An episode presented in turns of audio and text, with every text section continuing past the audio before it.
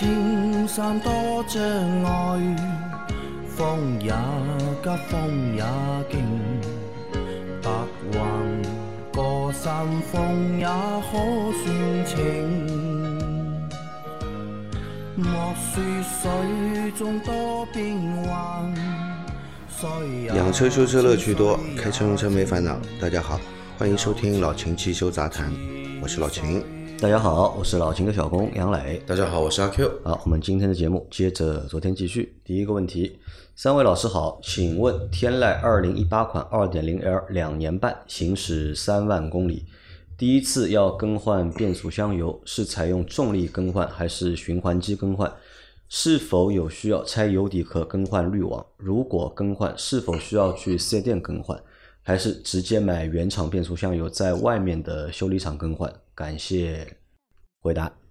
嗯，换变速箱油，首先你这个变速箱换油要换滤网的，滤网就在油底壳里面。那需要拆油底壳。对，把油底壳拆掉，里面有一个滤网，把它换掉就好了。呃，然后侧面还有一个小的滤网，嗯，侧面那个小的滤网倒不一定要更换啊，它主要是靠油底壳里面那个滤网来进行过滤的，啊。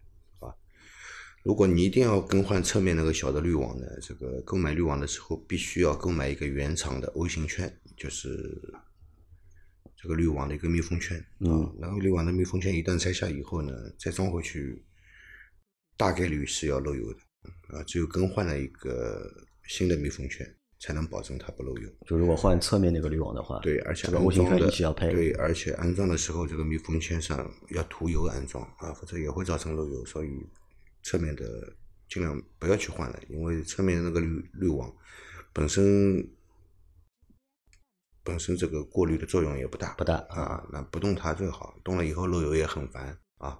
啊，好的，那用的话就是其实就买那个原厂的变速箱油，对吧？用重力的方式来换，来换就可以了。四 S 店也可以，外面也可以，这个其实没有大讲究的。嗯，好的。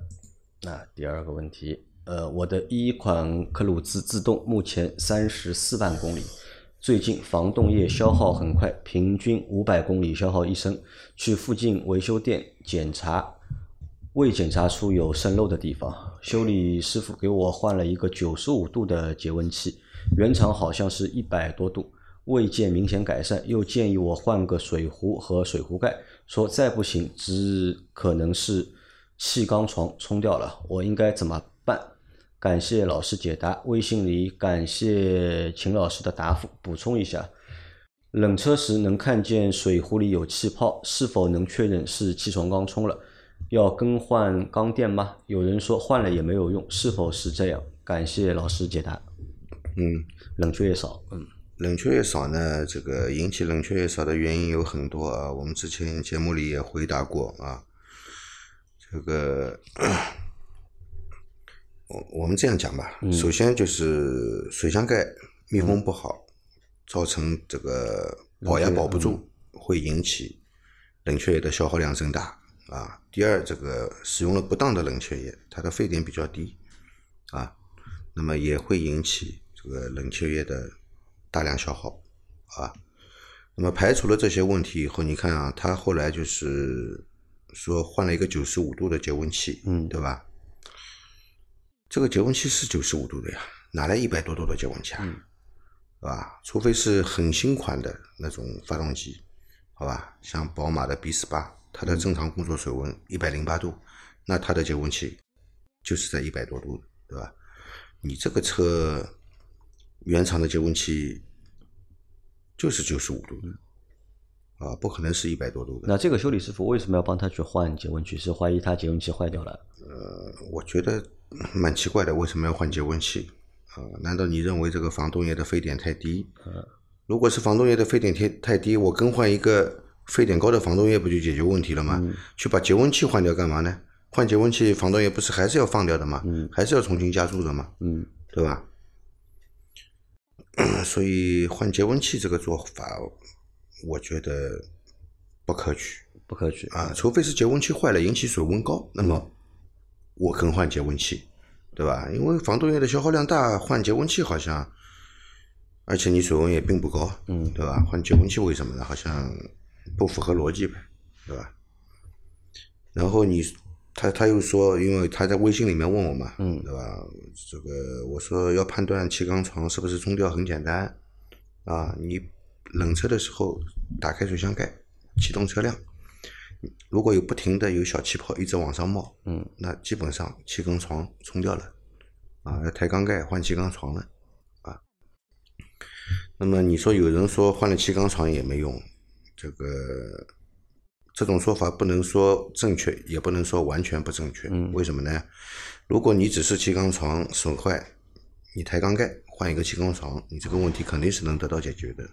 就怕什么呢？怕你缸盖烂掉了。嗯啊，怕你缸时间长了以后，你防冻液如果不定期更换，或者是用了一些劣质的防冻液，它腐蚀性比较强，啊，哪怕是原厂防冻液，你长期不换，它也会酸化，也会有腐蚀性的啊，所以要定期更换防冻液，就是这个道理。那么你缸盖如果烂掉了以后，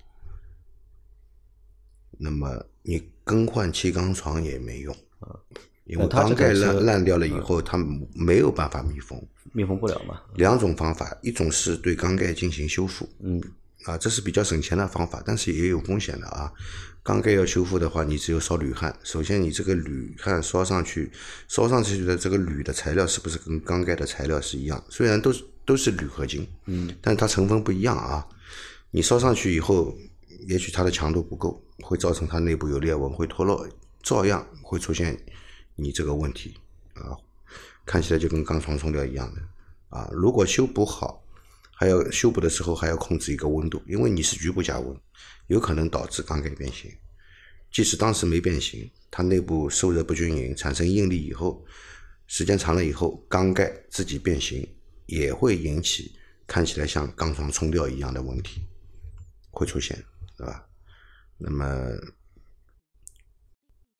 就是最安全的办法就是换一个新的缸盖。如果缸缸盖烂掉了，那换一个新的缸盖是最安全的方法。但是鉴于你这个车一一款的，啊三十四万公里，是啊、也跑了三十四万公里的，呃，是不是愿意花这个代价去修这个车？我们就另说了，要不你就抬个缸盖，看看，啊，看看这个最好是缸盖没有烂掉，那换一个气缸床，这个问题就解决了。换一个缸盖要多少钱？换一个缸盖，这个换个缸盖总成的话，如果要换的话，就换缸盖总成，也不要换个空缸盖的，因为里面的那些东西可能好多东西你都用不了了，嗯都要换的，还不如买个缸盖总成，对吧？如果这个车换个缸盖总成的话，几千块钱肯定是要要的。几千块肯定要。对，那这个车搞一搞修一修，对吧？也不便宜。嗯啊，好，那这个小伙伴你也自己考虑一下。好，再下一条，三位大师好。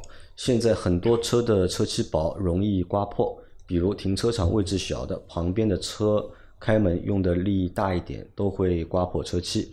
想问一下，用了三四年的车，身上多多少少都有划痕。如果不考虑卖车保值率，通过全车做油漆，达到增加车漆厚度和硬度，可以吗？国产的漆能达到这个效果吗？嗯先说个结论啊，嗯但这个思路和老秦前面上一集那个思路是一样的，对吧？如果一台车开了五年了，对吧？上面车漆不好了，觉得不舒服，可以重新做一个全身的车漆啊。先先说一个结论，你想要增加喷漆的厚度，去提高油漆的硬度，这个是不成立的，这个是一个结论。然后国产油漆能达到这个效果吗？国产油漆也能达到你要说的那个厚度，但是这个硬度是在那边，并不是说你越越厚，你油漆的硬度会越高。厚度不代表硬度，对吧？不是说车漆越厚就会变得越硬啊。那要什么要喷到怎么样的厚度，别人开门不会把你的油漆打到钢板、打到底漆呢？喷个五毫米应该差不多了，那么厚啊，喷个五毫米应该差喷不多了。不上去了，喷到五毫米油漆自己掉下来了。而且你五毫米喷完之后，这个车明显就宽一圈了，对吧？就重了就。那老秦有什么建议吗？这个嗯首先啊，这个你说这个有划痕，嗯，如果轻微划痕的话，我们通过抛光处理是可以把它抛掉的？那么你说这个 喷了油漆啊，车子就这个呃不不考虑这个保值率的事情，对吧？那么通过全车喷油漆的话呢，你说增加厚度呢，增加的也很有限，嗯，很有限，对吧？因为车漆喷上去就是就是薄薄的一层，对吧？你这个不管你油漆喷的有多厚，对吧？不可能像阿 Q 说的喷五毫米这么厚的，对吧？你这个磕碰的话，总是要把油漆碰坏的，对吧？但是进口漆和国产漆，它这个特别是这个光油啊，这个硬度是不一样的啊。进口漆那个光油的硬度是比较好，相对来说呢，抗这个刮蹭的能力会强一点。嗯，那么有一点轻微刮蹭呢，抛光呢也更容易把它抛掉。啊好的啊，那其实只能起到一个改善美观的作用，嗯对吧？但是你要起到坚硬的作用，其实还是没有用的？好，再下一条。杨老板、秦师傅、阿 Q 三位好，最近的西米会员节目都听了，很不错，希望继续加油。问一个换车的问题：一七年的轩逸年底就五年了，开过几次朋友的宝马一系，底盘很整，动力比轩逸好不少，内饰也比较简单。我的用车环境大约二十分钟高速路，二十分钟室内路线。轩逸五年没出过毛病，油耗六点九也很满意。宝马一系二零款的二手车十六万左右，值得换吗？谢谢三位啊！阿 Q 又来了一个二手车的问题啊！现在开轩逸，开过别人的宝马一系之后，啊，心痒了啊，想换了，值不值得？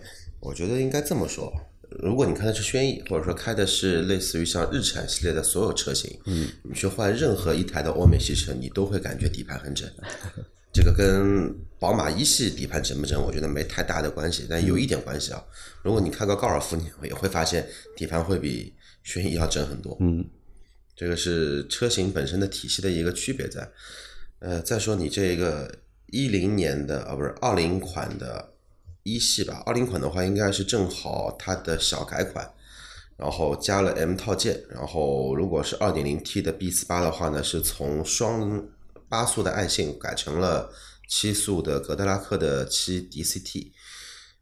但说实话，因为我是坐车的，或者换句话说，我是车贩子的话，我觉得十六万左右可能不是太值。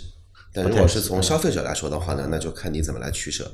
说一下现在的一系的行情吧。但还要确认一下，它这个二零款的，到底它是不是二点零 2.0T 的？很有可能是那个三缸的。呃，先说三缸的吧。三缸的话，现在在汽车市场这么紧缺的情况下，一系的价格还是卖到十六万。啊，新车的价格，对，新车卖到十六万多，十六万，当然，你购置税、宝马的强奸包加在一块儿，基本上的话十八呀、十九万这样子吧，应该十九万出头，九万不到，这个车可以落地了，可以。十九万不到可以落地了。嗯。然后的话呢，如果是拿二点零 T 的来说，B 四八加新的那个双离合的话呢，基本上的话落地应该在二十，应该是不到二十二，嗯，不到二十二可以来落地。因为我不知道你说的是一点五 T 还是二点零 T 的，如果是一点五 T 十六万左右，那我觉得这个价格有一些高，而且高了不止一点。如果是二点零 T 的话呢，那就看你怎么样做取舍。因为我觉得，如果你真有十六万预算的话我觉，得多数哦是一点五 T 的，多多数一点五。多数一点五 T 的这个价格。我觉得，如果你真的有十六万预算的话，其实目前十六万，对吧？你去买一个轿车，大多数车买回来的这个体验啊，都可能会比你的这台轩逸要好。所以你不一定要就是盯着这台就是宝马一系，为什么？因为宝马系其实它也有它的缺点的嘛。因为这台车空间相对来说还是小，空间小。第二呢，其实它的一个乘坐舒适性啊，其实很一般的，很有可能它这台一系的乘坐舒适性还没有你的这台轩逸要好。呃，不要不要不要说还不如，是肯定没有你的一系好，因为 UKL 的平台的车，它基本上还是以 Mini 的架构作为衍生的嘛。Mini 的座椅多薄，这台一系的座椅就会有多薄。所以说，除了前排的人机工程学还好一些之外，后排因为那个车之前我私下里跟杨磊有有聊过，那会儿的话，我有全上海找过最后一批的 2.0T 加 8AT 的这一个版本，但是后来都没有。当时我找的时候应该是十八18万不到呀啊！十八万七千块钱。然后那个时候已经是涨价了，之前的话是十八万二、十八万三能买到二点零 T 的 M 套件版本，后来因为买不到八 AT 了嘛，所以就没买。啊，所以我们觉得不太值得，啊，不太值得，不建议换这个。你真想要操控乐趣，要底盘规整的，你可以考虑十六万左右去买台 mini 吧。呃也不推荐，我觉得也不推荐。呃，我认为你十六万，你随便去买一个其他的轿车，对吧？你买的大多数的轿车都会比你这台车感觉要好，如果是而且也会比这台宝马一系要好。如果是真男人的话，还有一个选择，十六万左右，现在可以买到一七年到一八年的那个叫什么的，那个福克斯的 ST，而且是 facelift 改款之后的，差不多是能买到。我觉得也不福特车就不要买了，你让一个开轩逸的小伙伴，对吧，去换换一个福克斯。福克斯 ST 还是对吧？这个我觉得跨度太大了，而且操作起来也有也有难度啊。这个与真男人讲真不真男人无关的，好吧？你你不要给人家这种精神上的压力，好吧？对不买福克斯就不是真男人了，这个手动，这个不是这个这个说法啊那就。是像像阿 Q 前面说的，我觉得你十六万对吧？你就去看一下高尔夫呃，或者国产领克啊，零三，我觉得开起来可能怎么说呢？就是说那个，因为零三的话，整体的尺寸会比一系大整整一号。哦，说到领克啊，我是不建议买的。老老新肯定是不建议。我肯定是不建议买的。我跟你说啊，那天晚上我录好节目回去，因为这个高架有一段路封路了，我在地面走。我知道你在要说什么我在等红灯的时候因，为我遇到好几次和你相同的情况嗯一个领克啊，领克的车主对吧？停在我旁边啊，那个车还加了一个巨大无比的尾翼啊，看上去这个啊非常的你看到那个的可能是零三加，嗯，对的。然后呢，在我旁边停着，还要空踩油门。红绿灯灯起步的时候呢，一脚油门下去，哦，声音巨响无比啊，出去了。但是我没听到烧胎的声音，对吧？说明这个轮轮上的扭力还是不够的，应该要烧胎了，这样对吧？但是一路跑，他也没甩掉我。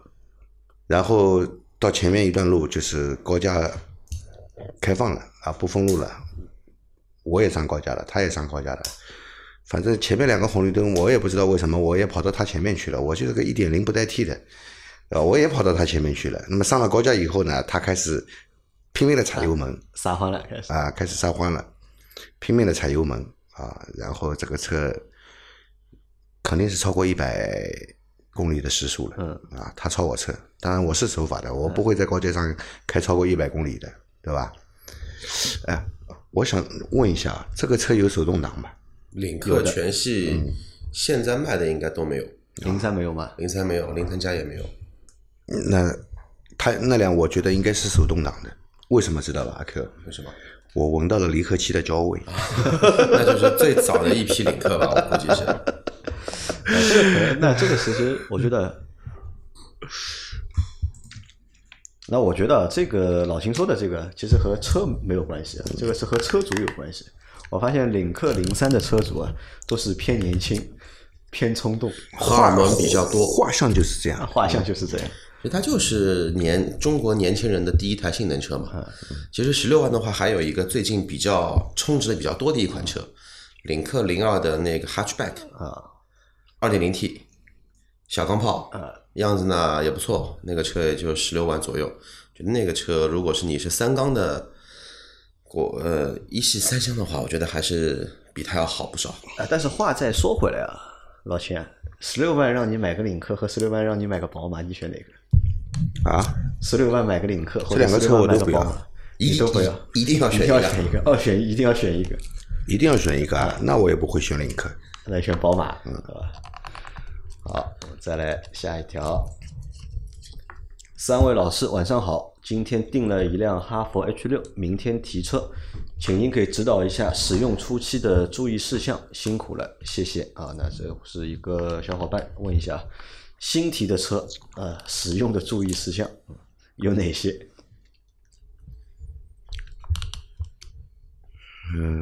初期的事项，其实我们节目里面之前都讲过嘛，嗯对吧？这个新车的磨合期要注意对，还是要点什么，考虑到一个磨合期的问题啊。好吧？不要去相信现在的、嗯、很多自媒体上面说现在的车子不需要磨合期，这个讲这这种讲法是完全不负责任，嗯，好吧？新车提回来还是要有磨合期的，嗯、因为车子不光是发动机和变速箱需要磨合，包括你整个车身其实都是需要磨合的，嗯，好吧？那么注意一些我们之前说过的这个不要暴力驾驶，对，不要重载，呃，更更不能超载，不要满载，啊，不要满载，不要满载，更不能超载。还有在开的还有就过程当中，就是发动机的转速控制一下，转注意转速啊，转速不要太高。转速不要太高。对啊，对，还有一点，我不知道你买的是带不带电电电动尾门的。嗯，如果是不带电动尾门的话呢，当心关门的时候手被夹进去。啊，这个一定要当心一点啊！我之前被夹过一次。还有呢，因为这个车是新车嘛，对吧？可能对这个车也不太熟悉，对吧？那买回来之后呢，先仔细研究清楚了，对吧？哪个按键是哪个？那么不要在开车时候去研究，对很容易呢，开车后呢可能容易手忙脚乱，可以出问题。但其他的其实也没有什么特别要注意的，就是正常使用，对吧？不要暴力驾驶，嗯，正常开就可以了，就。好，再下一条。三位老师好，老听众了，我就直接问问题了。车是英菲尼迪 G 二五，行驶了十一万公里左右，最近发现转速在一千一百转附近的时候，听到一种很轻微的金属敲击声，转速低于和高于这个区间就没有声音了。请问老师，这是怎么回事？要怎么维修？是顶气门的声音吗？最近十万六千公里时刚刚做的小保养，用的你们店里芬克超航五 W 四零的机油。嗯，好的，我 G 二五啊，我这样来说一下啊，你已经开了十一万公里了，对吧？最近发现发动机转速在一千一百转的时候啊，听到一种金属敲击声。你这个一千一百转是在什么车速？是在哪个档位？我相信应该不是在低低档位，嗯，对吧？应该是在一个较高的档位啊。你这样踩油门，那么可能是因为你的这个发动机的扭力下降了，嗯，扭力下降了以后呢，这个你在踩油门踏板的时候呢，它这个电脑板为了满足你的这个加速要求，会让点火提前脚往前推，呃，也就是点火时间会变得更早啊，这样有利于你加速。那么，如果你的加速反应不好的话，它会继续把这个角度往前推，直到推到太早了，引起发动机爆震了。嗯，这个是气门敲击声，这是气门敲击声啊。为什么为什么你本来没有，但是现在有这个声音？那么你已经开了十一万公里了，你这些车相应要做的保养，你都做过了吗？就发动机相应要做的那些保养。对的，比方说更换火花塞，嗯，清洗节气门、清洗进气道啊，以及这个清洗喷油嘴。如果缸内积碳是比较严重的，缸内积碳也要进行清洗。这些你都有没有做过？因为这些因素都会引起发动机的功率下降与、扭力下降，啊，就会造成这样的问题。我相信你在发动机转速再高一点的时候，因为发动机在不同的转速区域，它的扭矩和功率输出是不同样嘛啊，嗯对吧？那么一千一百转其实是一个比较低的转速，对吧？一般我们车子的正常的一个怠速也要在七百转左右，对吧？那么一千一百转是低转速区，啊，你如果这些工作都没有做过的话，那么对这个发动机，我们叫低扭、低转速区的这个扭矩影响是比较大的，啊，因为它低扭不足，所以提前了那那个点火会被提前。对，点火提前角会被提前，嗯，啊，点火时间会变得更早，所以出现了这个发动机的爆重、爆震的问题。那它这个问题，相对来说也也比较好解决，对去好好保养一下它的发动机就好了。啊。好的啊，所以光用好的机油没有用，对吧？对发动机该保养的还是要继续保养。对的，好，我们再来看下一条。秦师傅，你们好，我的车是内置胎压传感器，买了五六年了，不知这个传感器电池可以用多少年？如果没有电了，可不可以拆下来换电池？胎压传感器啊，胎压传感器是吧？胎压传感器里面是有电池的，是吧有电池那么，如果你是自己加装的那种，比方说是铁将军啊，一嗯些这个、很多店里面都会有卖这样的产品，给你加装一个胎压传感器，对吧？那么胎压监测这个轮胎里面的传感器是有电池的，这个电池如果没电了以后呢，要么你就是整套换掉，嗯，要么你就是把这个传感器寄回厂家。让他们来帮你换。厂家会帮你换电池的，但是这个是要付费的啊。就这个是我们自己是换不了电池对的。那原厂的呢？原厂的带胎压监测，它也是有电池嘛？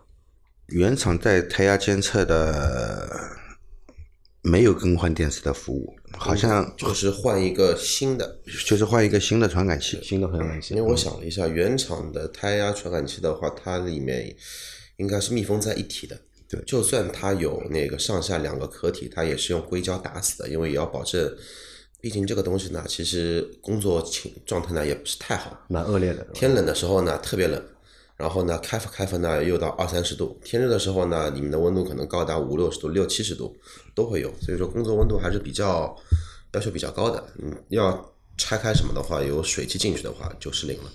那正常的就是内原厂内置的一个胎压传感器啊，它的一个工作寿命能够达到多长？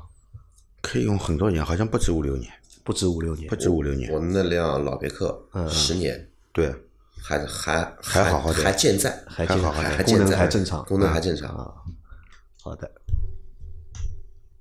那它这个的话，就也不要去担心，对吧？除非哪天这个不显示传感器不显示了，嗯，对吧？再去想办法，对到底是换还是去换胎压传感器，还是去换电池？对，到时候再考虑。对，那如果是在原厂内置，就找四 S 店了，让四 S 店帮你换一个新的胎压传感器。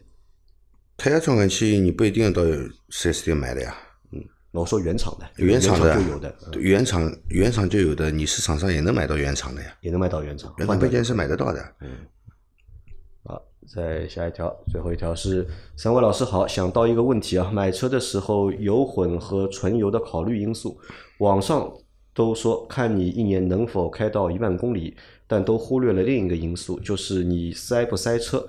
比如我每天来回十公里，其中四公里塞车，开的丰田纯油车十三个油，结合现在油价和发动机常年塞车的恶劣工况，早知道当初就买丰田双擎版本了。不知道我这样的想法对不对？嗯，你的想法是对的，想法是对的。对，这个听友的想法是对的啊。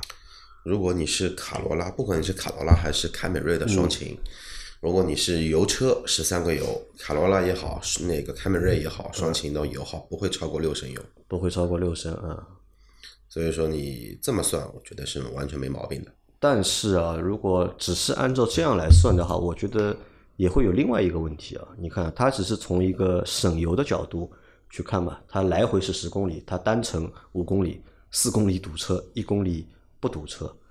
那么我们之前也说过嘛，就是油混的车啊，就是油电混合的车，它在起步的时候它是用电的嘛，嗯，所以就导致啊，就它的那个发动机啊，嗯，那个工况，嗯，一直是处于一个不正常的情况，或者是不良的一个工况。发动机的工作温度很低，啊，对啊。如果按照它这种开法，对吧？四公里堵车，一、公里是正常的，啊，那个发动机的工况的话，应该也蛮糟糕的。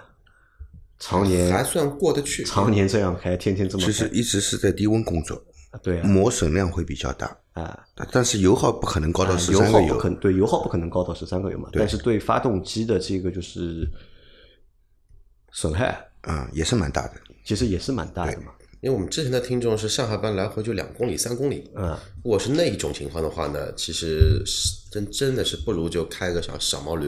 嗯，但我的那个观点啊，如果是来回十公里堵车堵四公里的话，任何的油电混动车的电池它不足以开这么，就是可能说连开个五百米都开不到。嗯，所以说它肯定是什么呢？开只要它车起起步了，嗯，呃，油就在工工工作，车子停着了。那比如说南北高高架的话，就是说动的那一刹那，车子发动机已经开始做负荷了。嗯，这个时候的话呢，其实也不用去考虑这个温度是不是上得来。呃，上海这个天天气，你温度再不上来也也得上来。天气强迫你一定会正常温度。